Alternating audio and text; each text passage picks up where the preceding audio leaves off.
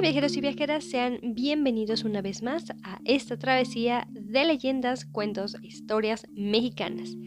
En esta ocasión vamos a relatar una historia originaria del estado de Nuevo León, la cual es conocida como El Tesoro del Tío Pereira.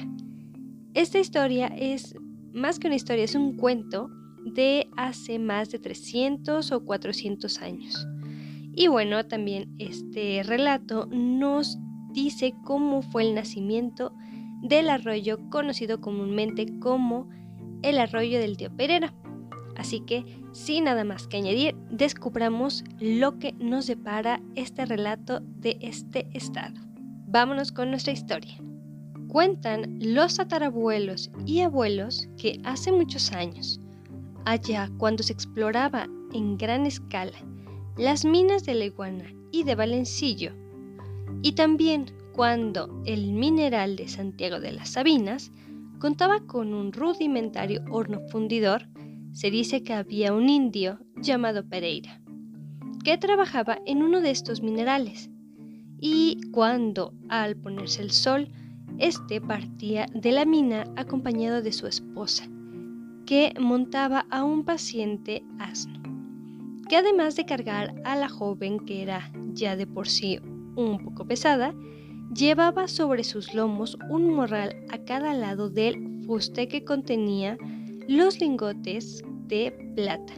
Sin embargo, estos lingotes de plata no eran una paga, sino que el indio se robaba estos lingotes. Así que el hombre y la mujer llegaban al lugar donde el arroyo que mencionamos anteriormente se juntaba con la corriente del río. Allí se quedaba la mujer y el hombre seguía algunos cientos de pasos con rumbo al sureste. Este tenía cavada una especie de cueva al nivel del suelo que era tapada con toda discreción por una piedra laja. Sin embargo, al morir el hombre, su mujer les comentó a los vecinos el escondite, aunque no pudo precisar el sitio exacto donde estaba enterrado el tesoro.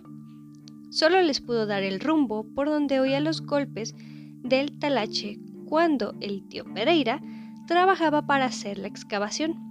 Pasó algún tiempo sin poderse encontrar el tesoro.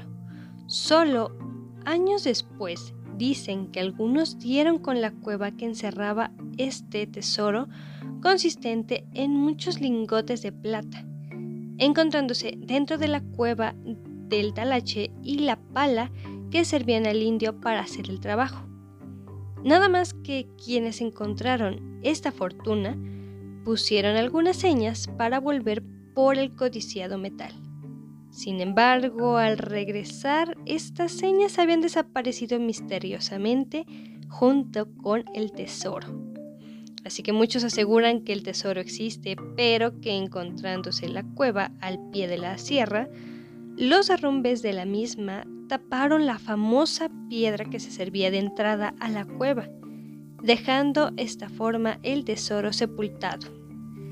Y bueno, algunos carreteros que viajaban con metal de Sabinas de Villaldama dicen también haber visto una lumbre que se levanta en medio de la oscuridad dirección a donde creen que se encuentra el tesoro del tío Pereira. Así que de esta forma el río, o más bien el arroyo, recibió su nombre. Por lo que esto sería todo por el episodio de hoy. Sin embargo, pues ahora sí me paso a despedir, aunque sin antes invitarlos. Y la verdad es que agradecería mucho si pudieran ayudarme a seguirme en mi canal de YouTube. Y también pues agradecería bastante si me pudieran ayudar a compartir ya sea el podcast o igual el canal para aquellas personas que consideren que les interese este tipo de contenido, sea amigos o familiares o otras personas que sepan que les llame la atención estas historias. De igual forma, si eres un nuevo oyente, te invito a seguir el podcast o igual el canal para que puedas escuchar más leyendas mexicanas.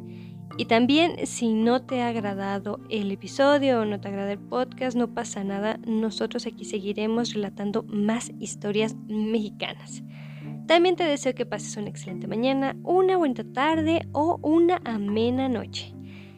Y bueno, como es usual, no puedo despedirme sin antes compartirles mi frase, la cual es la siguiente. Las casualidades ni las coincidencias existen, únicamente existe lo inevitable. De tal forma que nos estaremos escuchando en el siguiente episodio con un nuevo relato y una nueva leyenda.